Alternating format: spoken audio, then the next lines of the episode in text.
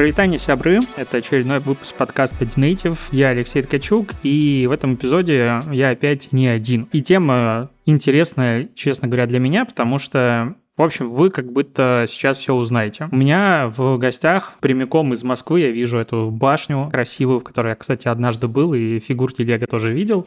Директор по контенту социальной сети «Одноклассники» Сергей Томилов. И мы с ним сегодня будем говорить, как уже понятно из контекста, про «Одноклассники». Точнее, про благосферу в «Одноклассниках». Тема, которая, мне кажется, вообще не освещена нигде публично. Я буду первопроходцем. Мне хочется обсудить блогеров в «Одноклассниках». В принципе, «Одноклассники», потому потому что эта платформа, на мой взгляд, персональный, часто незаслуженно обделена вниманием брендов, и хочется это исправить. Сергей, привет. Привет, Леш. Спасибо тебе за приглашение. Кстати, фигурок Лего больше нет у нас в офисе. Есть только большие световые табло с логотипом ВК и так далее. Ну, получается, больше к вам не поеду, потому что я был в вашем офисе одноклассников в Петербурге, там Лего есть, а я его большой фанат. Знаешь, чего хочется начать? Вообще, первый, самый главный вопрос, он такой тупой, прости меня за него. В одноклассниках блогеры есть или нет? Я буду к всем вопросам добавлять контекст, хочется в формате дискуссии это все обсуждать. Паблики вот как бы именно формат пабликов. Они есть, давно существуют, я их все, ну, какую-то часть видел, помню. Раньше развивались вообще очень крутые проекты, кстати, и братьев белорусов, там, по готовке и так далее. Но интересуют именно не паблики, а блогеры. То есть вообще они существуют, какой их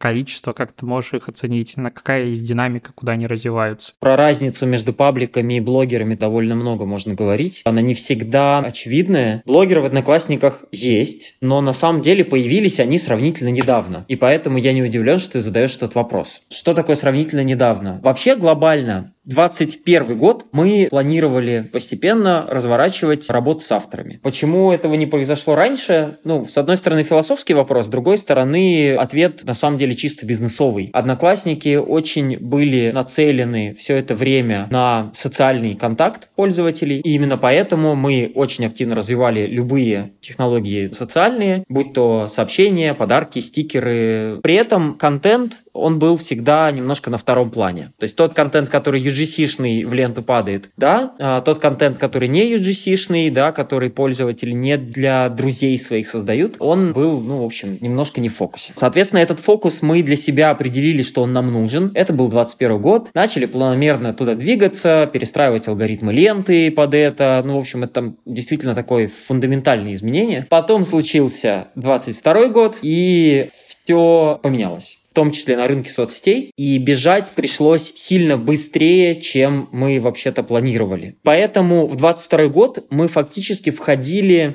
парой десятков, может быть, блогеров, которые у нас каким-то образом через тернии к звездам проросли на платформе. Часто не благодаря, а вопреки. За 22 год мы как раз развернули команду по работе с авторами, мы развернули ленту в сторону авторов, да, какие-то новые штуки запустили, типа там той же алгоритма молния, который подхватывает новичков и дает им первый трафик. И сейчас эти пару десятков блогеров превратились в несколько сотен блогеров. Это те, с кем мы в непосредственном контакте, в чьем контенте мы уверены, что это их контент, контент, это уникальный контент, который постят активно. Да, наверное, на платформе сильно их больше на самом деле, но тут вот уже как раз аналитически отделить блогера от неблогера довольно сложно. Ну, просто на каком-то языке цифр. Но я вообще согласен с вот этой вот проблемой разделения блогеров и неблогеров, потому что ну, я не только как бы вещающая голова. У меня есть сервис Статама, которым мы как раз задались э, целью собрать блогеров Рунета и собрать по ним статистику. Начали с э, ВК, сейчас подключаем все сети, у нас в следующей версии выйдет такое большое обновление глобально. И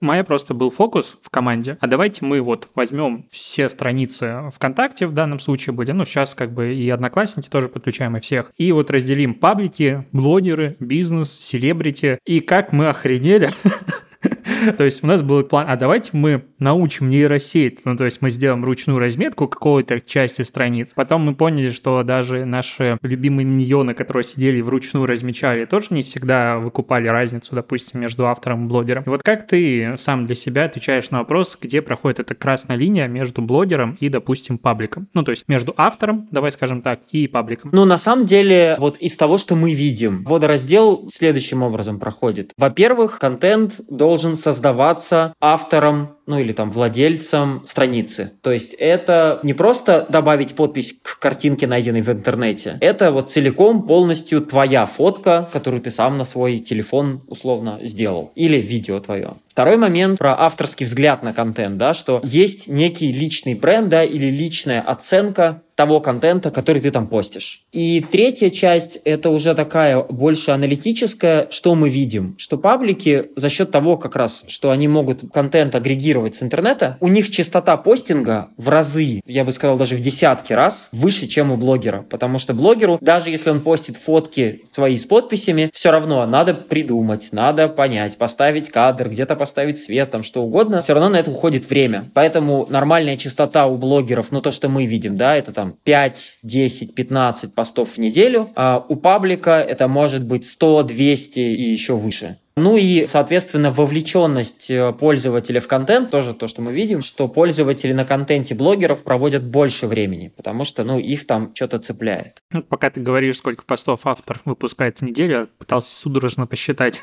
сколько я делаю.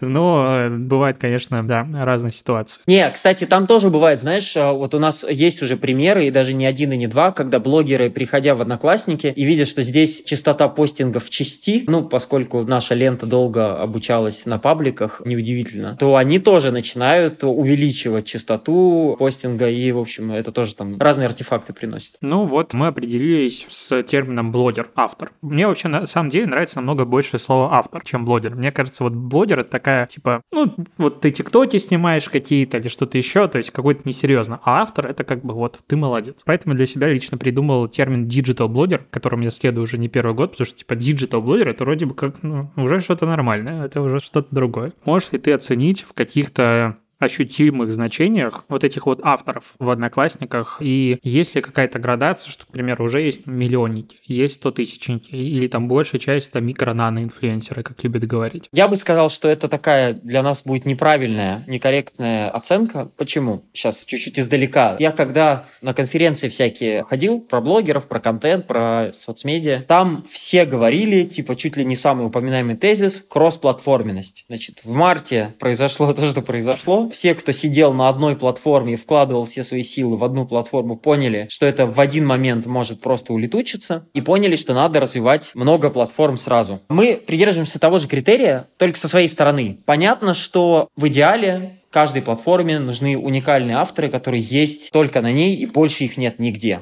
Но, во-первых, в современных реалиях это что-то как-то звучит как утопия, потому что даже если он появился у тебя, он все равно довольно быстро появится еще где-нибудь во ВКонтакте, в Дзене и так далее. С этой стороны тоже странно рассчитывать на уникальность вот только на твоей платформе. И второй момент, что поскольку мы догоняем рынок сейчас, да, мы как одноклассники догоняем рынок авторов, то нам, конечно же, надо привлекать тех ребят, которые качество контента свое где-то уже доказали, по которым мы точно можем сказать, что они придут, и их контент клевый, что они придут, и они будут постить, и у них не закончится идеи они не бросят на полдороги. И поэтому для нас вот эти вот грейды, да, миллионники, стотысячники и так далее, они очень относительные, потому что он у нас может иметь там 100 тысяч, да, подписчиков, а в каком-нибудь ютубе он имеет 3 миллиона. Вот его каким считать? Ну, не очень понятно. Поэтому мы, наверное, вот наших блогеров, которые у нас есть сейчас, мы вот так сильно не грейдируем. Понятно, что мы понимаем, что есть более медийные, да, есть менее медийные, есть те, кто условно маленькие везде, и их можно назвать там наноинфлюенсерами, но у них там хороший контент. По поводу миллионников вообще, ну, как бы прошло мало времени. Ну, то есть э, реально полтора года мы этим занимаемся более-менее плотно. За это время, ну, миллионникам сложно стать с нуля. В любой соцсети, мне кажется. Поэтому есть те ребята, которые растут хорошо, ну, то есть у нас вот есть кулинарные блогеры, которые уже там за полляма перевалили, хотя пришли к нам осенью прошлой. Но вот, наверное, миллионников среди блогеров пока нет. Ну, я думаю, что они появятся. Вот ты затронул тему. Мне нравится, как мы вообще постепенно отходим от моего стартового плана. Я обожаю, когда так происходит именно дискуссия, беседа. Я просто вспомнил один момент, что недавно я читал лекцию в таком государственном учреждении, и меня организаторы попросили не использовать название запрещенной сети ни в каком виде. Как же меня ломало с тем учетом, что мне требовалось рассказать о ситуации на рынке. Я столько синонимов давно не вспоминал. Причем это было внутреннее закрытое мероприятие, то есть без трансляции, без ничего, но попросили, типа, ну, могли бы вот, вот так. Ох, это было, конечно, такое извиливание. К чему я это все веду? Я полностью с тобой согласен, что сейчас как будто бы правильный умный автор это человек, который присутствует плюс-минус везде. И это прикольно, что я про это говорил, наверное, годами. Ну, то есть буквально моему вот блогу Dinative больше 7 лет, я все это время говорил, типа, ребят, надо омниканальность, присутствуйте везде. Даже не с позиции рисков блокировки платформы, потому что, ну, в те времена об этом никто не думал. Прекрасно было время. А с позиции, что тебя сама платформа может заблокировать. Ну, то есть может что-то произойти. Особенно, если мы говорим не про отечественные платформы, в которых есть коммуникация с э, технической поддержкой. На мой взгляд, принципиально на другом уровне, чем это в условных заблокированных площадках. Даже в Telegram, если твой канал увели что-то еще, это всегда трагедия, каким образом дописаться до поддержки, потому что ее там фактически нет. Тебя забанили, все, ты все потерял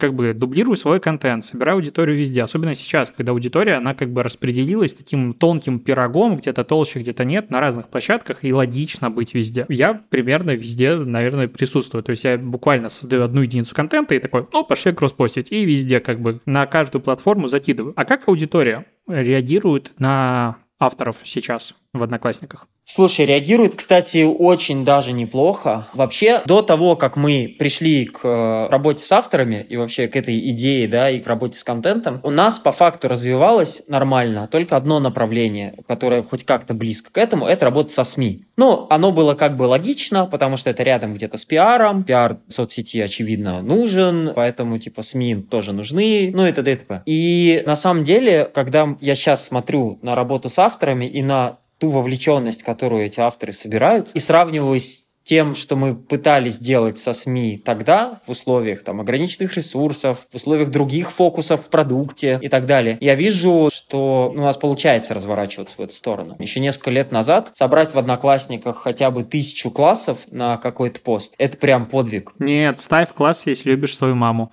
Ставь класс, если хочешь, чтобы она жила долго. Ну, на уникальный контент, давай так. Кстати, вот эти став классы это одно из того, что мы первое сделали, по-моему, когда развернулись в сторону контента, когда мы кликбейт весь порезали. То есть это было реально непросто. Сейчас я постоянно в своей же ленте в Одноклассниках встречаю видосики или посты с кучей просто классов, комментов, фидбэка. Какие-то посты, которые там, например, с какими-то партнерскими проектами, мы видим, что там бывает за 10 тысяч комментариев. Реально вовлеченность подросла. Ну, наверное, там и охваты, которые мы даем, тоже, в общем, на этом хорошо сказались. То есть аудитория реагирует хорошо. Плюс еще, наверное, такое, знаешь, не знаю, стереотип или мы сами в этом виноваты, что в Одноклассниках якобы много хейта ну, в фидбэке на авторов. Раньше оно действительно было очень заметно, но сейчас, видимо, из-за того, что мы авторов, ну, как-то более-менее подбираем под целевую аудиторию, реально очень много позитивного фидбэка стало. Ну, то есть это никак не померишь, никак на цифрах не докажешь, но вот просто попробуй подписаться на разных авторов и им в комменты реально шлют прям лучи поддержки, какие-то там типа спасибо и вот это все. Вот поэтому, ну, мне нравится, как аудитория реагирует. Другое дело, что там дальше надо масштабироваться нам, и мы планируем это делать в этом году. И это, конечно, такой челлендж и для нас, и для продукта в целом. Как это все будет работать, когда, не знаю, авторов станет в два, в три раза больше. А вот по поводу тем авторов, то есть ты говорил как раз про кулинарию, кулинарию, в общем, про еду. Я с одноклассниками с точки зрения работы сталкиваюсь в целом на регулярной основе, хоть проекты там не веду, потому что я, ну, позиционирую себя как SMM-стратега и как раз-таки занимаюсь тендерами, разработкой стратегии для брендов. И каждый раз, когда мы вот, типа, доходим до момента, что выбор платформ, этим как раз я курирую, я, допустим, там предлагаю ВК, какой-то степени там Telegram, ну и так далее. И я всегда хочу предлагать Одноклассники, потому что на них, на мой взгляд, очень низкая конкуренция за внимание с точки зрения брендов. Там меньше их, чем на других платформах. Есть такое. При этом есть вирусные форматы контента, так далее, там с промо можно получать органику. Я это знаю, это классно работает. И аудитории там много. Но когда я захожу в группы брендов, я вижу супер низкую вовлеченность. Ну, то есть в группе, допустим, Сбера полтора, по-моему, миллиона человек, там может быть типа 10 классов или что-то в таком стиле, там 15 на продуктовом контенте. Образовательный контент, по моим ощущениям, тоже как будто бы не сильно работает. То есть, если пытаюсь чему-то аудиторию учить, не сильно. И единственная тема, которую я видел, чтобы они хорошо работали, три. Ну, это юмор, понятное дело, это универсальная тема везде. Это как раз-таки еда, и это там условно огород, сад, вот такие вот DIY-контент, назовем это красиво. И вот других форматов я не сильно видел. А про что пишут блогеры как раз-таки. Ну, то есть основные темы, направления, которые у них работают. Давай я сначала про бренды скажу. Мы тоже видим эту проблему, да, с э, брендами в Одноклассниках. То есть, что и текущим есть куда прибавлять, есть э, что им больше получить от соцсети, и текущих довольно мало, ну, там, с точки зрения рыночных каких-то, да, бенчмарков. Поэтому мы вот с этого года выделили внутри себя отдельное направление, как раз чтобы работать с брендами и с их страницами в Одноклассниках фокусно, чтобы вот им помогать, консультировать, чтобы у них была побольше вовлеченность, ну или новенькие бренды, чтобы заходили на платформу. С точки зрения тематик авторов, да, с одной стороны, безусловно, еда и DIY, рукоделие, дом-сад, вот это все, оно рвет, безусловно, все рейтинги. Там очень много аудитории заинтересованной и вовлеченной. Там очень круто заходит контент. Но при этом у нас есть еще набор тематик, которые мы видим как такие хорошие, активные, да, где можно развиваться, где можно получать хорошие охваты. И, наверное, я бы в разговоре о тематиках сказал две вещи. Ну, первое, что какого-то прям жесткого ограничения на тематике мы не ставим, то есть у нас, в принципе, блогеры есть из очень разного, да, есть и науч-поп, есть и про книжки, есть и про еду, сад, огород, самые популярные темы, ну и так далее. Но при этом, наверное, ты видел, с сентября прошлого года мы сменили позиционирование и, соответственно, стали территорией увлечений. И вот вокруг как раз увлечений мы довольно много уделяем внимания в контентной стратегии, ну и в том числе в работе с авторами. У нас сейчас, ну как бы есть сервис увлечения, да, в нем есть 8 фокусных вертикалей. Как они были выбраны? Мы просто взяли нашу аудиторию, взяли, ну там разные замеры по рынку и поняли, что на самом деле 70% запроса и интересов этой аудитории покрывают 8 основных тематик. Это еда, авто, рукоделие, рыбалка, животные, именно в первую очередь там питомцы, домашние вот это вот все. Мода, путешествия, ну и разные виды отдыха, и дом-сад. В каждой из этих вертикалей есть очень хорошие, успешные примеры авторов, которые прям перформят на платформе нормально так. Такой вопрос. Ну, говорить о том, что почему мы там не слышим об историях успеха блогеров в Одноклассниках, мне кажется, немножко, ну, странно, потому что обычная история успеха, о которой все говорят, это история Золушки или из грязи в князи. Типа, я был никем, тут снял 10 роликов, про меня все заговорили, и вот смотрите, теперь я на Первом канале даю комментарии, я Даня Милохин или кто-нибудь еще. И вот я, допустим, бренд. Ну вот, я стратег, и это реальный кейс. То есть у меня, допустим, сестра младшая, она тоже пришла работать в диджитал, и ей постоянно задача найти блогеров в Одноклассниках. Во ВКонтакте, в Одноклассниках она страдает, приходит ко мне, как старшему брату, типа, Лех, ну, помоги как? Я такой, подожди. Я сейчас, ребят из Одноклассников, да. Сейчас подкаст запишем, Я сейчас да, дерну, да. ребята, они объяснят. И вот как мне, как бренду, вообще блогеров найти в Одноклассниках? Ну, технически даже. То есть, понятно, они есть. И понятно, что, допустим, там есть Телеграм, в котором есть авторы, но я могу их зайти там TGStat, Telemetr или какие-то другие сервисы найти. ВК сложно, там, по сути, агрегаторы пабликов есть, но они чуть более медийные зачастую, возможно, и можно каким-то образом. А одноклассники? Ну смотри, здесь понятно, что всем хочется иметь какой-то аналог биржи или что-то в этом роде где ты вбил тематику, вбил целевую аудиторию, какие-нибудь еще интересы, еще что-нибудь, географию нашел, тебе выдали список. Ты пошел всех одной кнопкой купил. Или там договорился о чем-то. Но понятно, что биржи у нас своей нет, и пока на самом деле не супер очевидно, что она нужна, вот именно в формате биржи. Но что у нас есть? С некоторых пор мы наконец-то добавили в раздел группы да, поскольку все блогеры у нас существуют в формате групп, в раздел группы мы добавили категорию блоги. Соответственно, туда внесли всех-всех-всех авторов, которые являются уникальными. Это первый момент. Второй момент, мы как раз, вот ты сказал про Тегостат, мы тоже пытаемся сейчас сделать так, чтобы в разных сервисах, в вашем, в LiveDune, где-то еще, появился нормальный, актуальный список блогеров-одноклассников. И там как раз тоже начинается проблема, как отделить блогеров от неблогеров, и вот это вот все. Ну и третье, что мы, в принципе, по запросу сейчас отдаем нормально всех блогеров, которые у нас есть. То есть в целом самый простой, наверное, путь – это просто прийти к нам. Но я понимаю, что это не масштабируемо, поэтому мы сейчас вот как раз в том числе работаем над тем, чтобы у нас какой-то такой понятный список появился ну, где-то снаружи. Тогда у меня есть шкурный вопрос, шкурный интерес. А можешь поделиться со мной списком блогеров? И, ну, если он не индейный и все остальное, то я просто его закинул себе, потому что, мне кажется, какому-то количеству инфлюенсеров, маркетологов и так далее, это будет достаточно полезная штука. Там Google таблицы, что угодно, или любой вариант. То есть, если такое возможно, то я с радостью это себе заберу и, возможно, снижу на вас нагрузку с точки зрения входящих запросов. Понятно, что она устаревает, но, знаешь, хотя бы базовый список каких-то авторов – это уже большая помощь. Слушай, да, ну, типа, идея хорошая. Давай мы просто внутри подумаем, как это правильно организовать, и вообще не вижу проблем. Крутяк. Хорошо, тогда с вопросом, как их найти, мы немножко разобрались. Либо прийти к вам, либо дождаться, пока я получу эту уникальную табличку, ха-ха, и буду ее продавать за 990 рублей как гайд.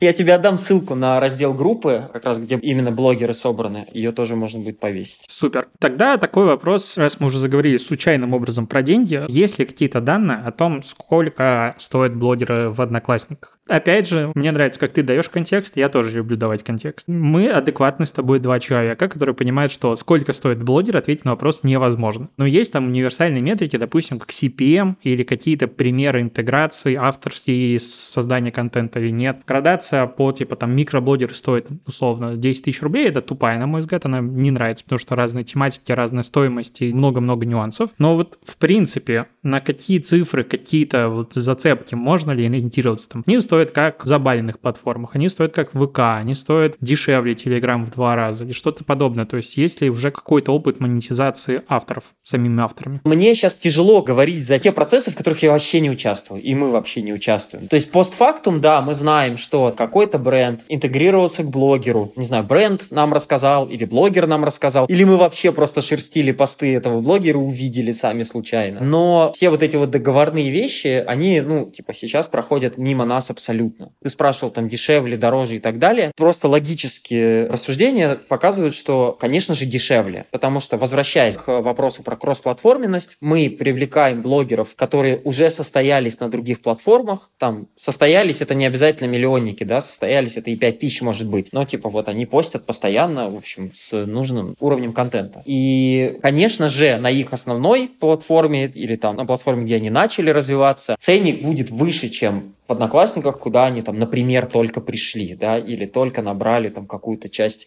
своей аудитории. Это на самом деле очень интересный лайфхак, что, по сути, к тем блогерам, которые подходят тематически, по креативу, по морде лица или еще как-нибудь бренду, и он их нашел на другой платформе, если они есть в Одноклассниках, очень весьма вероятно, что ты получишь тот же уровень креатива, тот же уровень ответственности, что на рынке инфлюенс-маркетинга очень важно, и так далее, и так далее. При этом не факт, что ты получишь, кстати, сильно меньше охватов, потому что у нас блогеры как бы в рекомендациях очень неплохо залетают. Знаешь, вопрос, на который, возможно, нет ответа, или, возможно, он есть, но не вслух, как говорится, не под запись. Вот я бренд, прихожу к блогеру за интеграцией, скорее всего, мне нужна ссылка в посте. Ну вот, есть вопросик с тем, что ссылка. Если мы говорим про другие платформы, ну, кроме Telegram, то, как правило, ссылка убивает охват. Алгоритм как у вас сейчас реагирует на пост, в котором есть ссылочка? То есть это там имеет ли какое-то снижение все-таки? Или это зависит от аудитории, реакции аудитории? Что тоже часто влияет. Здесь мы опять возвращаемся к вопросу блогер-не блогер, потому что, ну, наверное, не секрет для тех, кто как минимум разбирается, что паблики очень сильно злоупотребляют внешними ссылками. И причем эти внешние ссылки от реально нативных интеграций до каких-то офферов из, ну, в общем, вот этих вот всех CPA моделей до совсем иногда трешака откровенного. И там не всегда вот можно на уровне автоматизации понять, а какая ссылка где. То есть это типа плохая ссылка или хорошая ссылка, хрен поймешь. Но если мы говорим про блогеров, особенно про тех, которые с нами в каком-то понятном коннекте, и мы уверены в них, да, в их чистоплотности, в их ответственности перед своими, в том числе читателями, подписчиками, то там мы в целом, ну как бы, грубо говоря, свободный рынок предоставляем. Насколько я знаю, наша лента не пессимизирует ссылки вот такого формата, да, там у этих авторов, поэтому здесь в целом можно себя более-менее свободно чувствовать. Понял, спасибо. Тогда можно поговорить не про бренды, а про самих авторов с позиции. У меня блог про социальные сети, диджитал, маркетинг и так далее. И, к примеру, завтра утром я просыпаюсь и думаю, все, жизнь моя без одноклассников не жизнь. Хочу завести свой блог. Ты говорил уже, что в основном авторы это все-таки создают группы. То есть не на личном аккаунтах, а именно в группах. Я просто видел это полтора года назад, когда массово народ пошел создавать себе запасные аэродромы во ВКонтакте, такие, а что выбрать? Личную страницу, группу, паблик, там этих вариантов много. Кроме того, в ВКонтакте там еще более сложно, ну там меньшая разница по сути. Короче, есть много нюансов. Мы сейчас говорим про одноклассники. Я автор. Мне нужно создавать группу обязательно, или я с личной страницы могу также залетать в рекомендации, все будет хорошо. У нас сейчас как работает? Принципиальная разница номер один, что монетизация от одноклассников, которую мы очень сильно обновили и по факту перезапустили в конце прошлого года, работает только для групп. Сделать ее для личных профилей требует прям существенных ресурсов разработки, и не факт, что это нужно. В текущей картине мира это не то, чтобы очень нужно. Второе, точки зрения рекомендаций, тут такой момент. Поскольку мы не можем, вот на данный момент, да, вот как раз мы эту штуку будем пытаться полечить в продукте, возможно, даже к концу года, но на данный момент мы не можем понять, если этот контент идет от личного профиля, человек вообще сам захотел, чтобы его показывали в рекомендациях или нет. Это вообще, в принципе, проблема всех универсальных классических соцсетей, потому что есть люди, есть группы. Вот была классическая история. Инстаграм, помеченный звездочкой запрещенный, эту историю сломал. Там только аккаунты, больше ничего. ТикТок еще туда добавил в эту печку дров. Ну, YouTube, понятно, там отдельная история. Соответственно, как бы вот у нас и у ВКонтакте абсолютно такая же история. Я думаю, у Фейсбука тоже те же самые проблемы. У них нет проблем, у них просто охватов ни у кого нет. Там органика умерла уже годами. Я, кстати, недавно делал стратегию для американского проекта, и там, ну, как бы ФБшечка должна была быть. И мы просто на нее такие, давайте мы забьем, потому что там страница типа 300 и 400 тысяч человек, если не ошибаюсь, а у нее там 3-4 лайка. То есть охватов вообще никаких этих нет. И такие, ну и зачем? Давайте не будем мучить труп, он умер, давайте мы будем развивать платформу, на каких органика есть. Ну вот, и как бы это, в принципе, вот эта вот проблема, она сохраняется, и не очень понятно, что с ней делать, если честно. То есть вот прям какой-то серебряной пули здесь нет. Ну, то есть, условно, нам что, убить личные профили и оставить только группы? Или наоборот, убить все группы и оставить только профили? Ну, то есть, вот, короче, нет нормального решения. Поэтому, наверное, на данный момент всем авторам стоит заводить все же группы, и мы вот к этому агитируем. Но я повторюсь, что вот сейчас готовится решение, и к концу года, если все хорошо будет, оно выйдет, которое и с личных профилей позволит ну, нормально залетать в рекомендации. Ты, кстати, подсветил тему, о которой я не думал, но когда ты про нее сказал, я такой, точно. То есть вот проблема того, что если у меня личный аккаунт, хочу ли я, чтобы мой контент вирусился. Ну вот об этом нюансе обычно начинают думать люди тогда, когда их контент уже завирусился, и они не понимают, что с ним делать. Потому что одно дело, когда ты живешь в своем уютном мирке, у тебя 200 друзей, ты что-то публикуешь, все окей. Но когда по какой-то причине ты получаешь большой вирусный охват, на самом деле большой, и приходят такие же, как ты, которые начинают комментировать тебя, как ты делал это раньше, публичных людей, такой, а, вот оно что. То есть это оказывается неприятно. У меня был пример, у меня обычно не вирусный контент. То есть я, в принципе, пишу для узкой аудитории, и вот живу в своем уютном мирке, негатива мало. Только в ВК, когда там посты вирусятся, там сразу прилетает тебе, но ты неправильный, ты такой. Но это не, редко. Когда вот был март, и происходила блокировка инсты, и я написал пост, что, ну, как бы до как раз этого момента, что все пока, заблокируют, увидимся в других платформах, и что-то там какая-то была моя аналитика. И этот пост дико завирусился, ну, с точки зрения там меня. Там было под полмиллиона охвата, куча репостов и всего. И в этот момент мне, честно говоря, немножечко было страшно. То есть я автор с большим опытом, я умею работать с негативом, я привык ко всему, но когда твой контент начинает бесконтрольно распространяться, и когда он начинает получать разную обратную связь, когда из него начинают вырывать какие-то куски, то ты такой, ой-ой-ой, может быть, мне закрыться, может быть, мне спрятаться, поэтому вот этот момент действительно, мне кажется, люди просто, которые не сталкивались, они не понимают, что может произойти, когда ты вирусишься. И это реально проблема. Реально классно, что ты подсветил, я об ней не думал. Именно поэтому блогер — это профессия. В том числе поэтому. Да, это действительно... Ну, знаешь, когда я digital-блогер, мне хочется всем рассказывать, что это сложно. Чуваки, это прям... Ну, я понимаю, что любая работа — это работа, но создавать контент и работать с ним, какое-то количество сил на это уходит.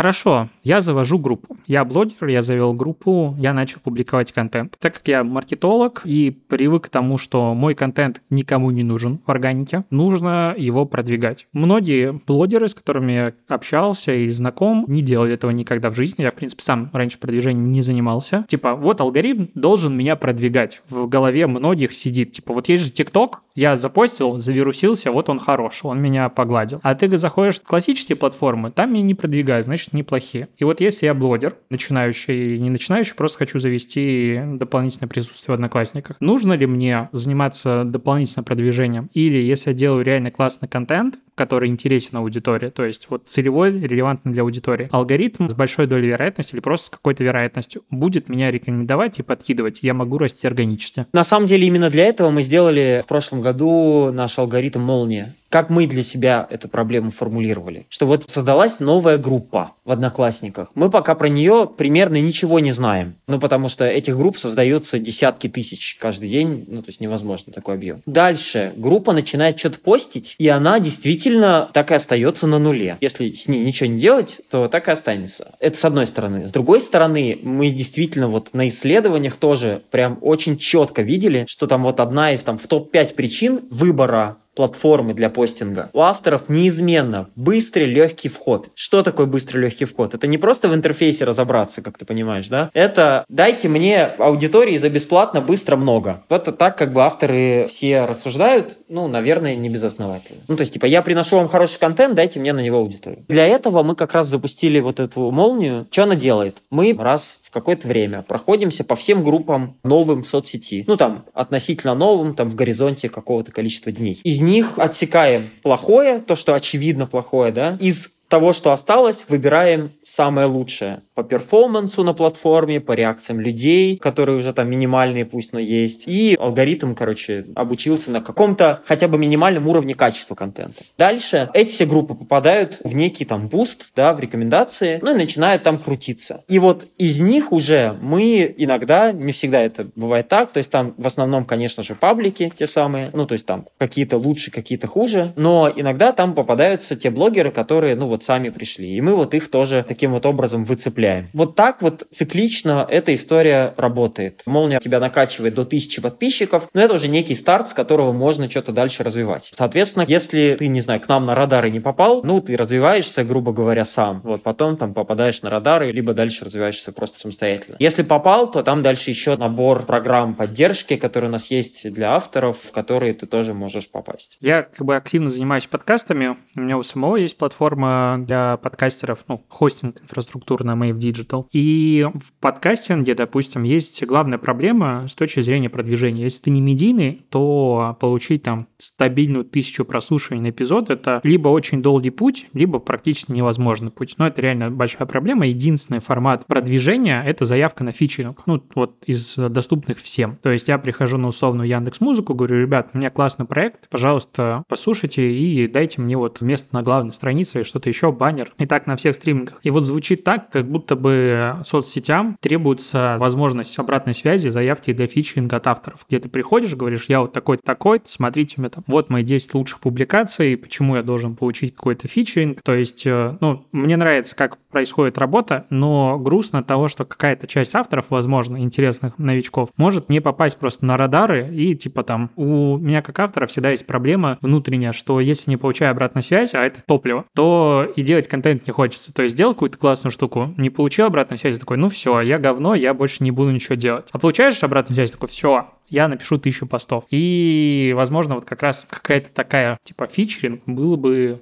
прикольной штукой для авторов. Слушай, идея прикольная. Меня только смущает, насколько это масштабируемо все, потому что все заявки придется обрабатывать точно вручную. То есть, ну, так, знаешь, какой-то из разряда естественный отбор. Вот, то есть мы на радары к себе и замечаем столько, сколько можем в себя вместить в, этом, в свои человеческие, в том числе, ресурсы. Но вообще, спасибо за идею. Ну, вообще, стриминги на фичинг отвечают далеко не всегда. Там есть какие-то свои требования, то есть это же можно, типа, выставить, что у тебя должно быть какое-то количество публикаций, ты должен быть авторский контент, типа, галочки. Ну, в общем, просто мысль, которая пришла, пока ты как раз-таки рассказывал про эту штуку. Ну, мысль интересная.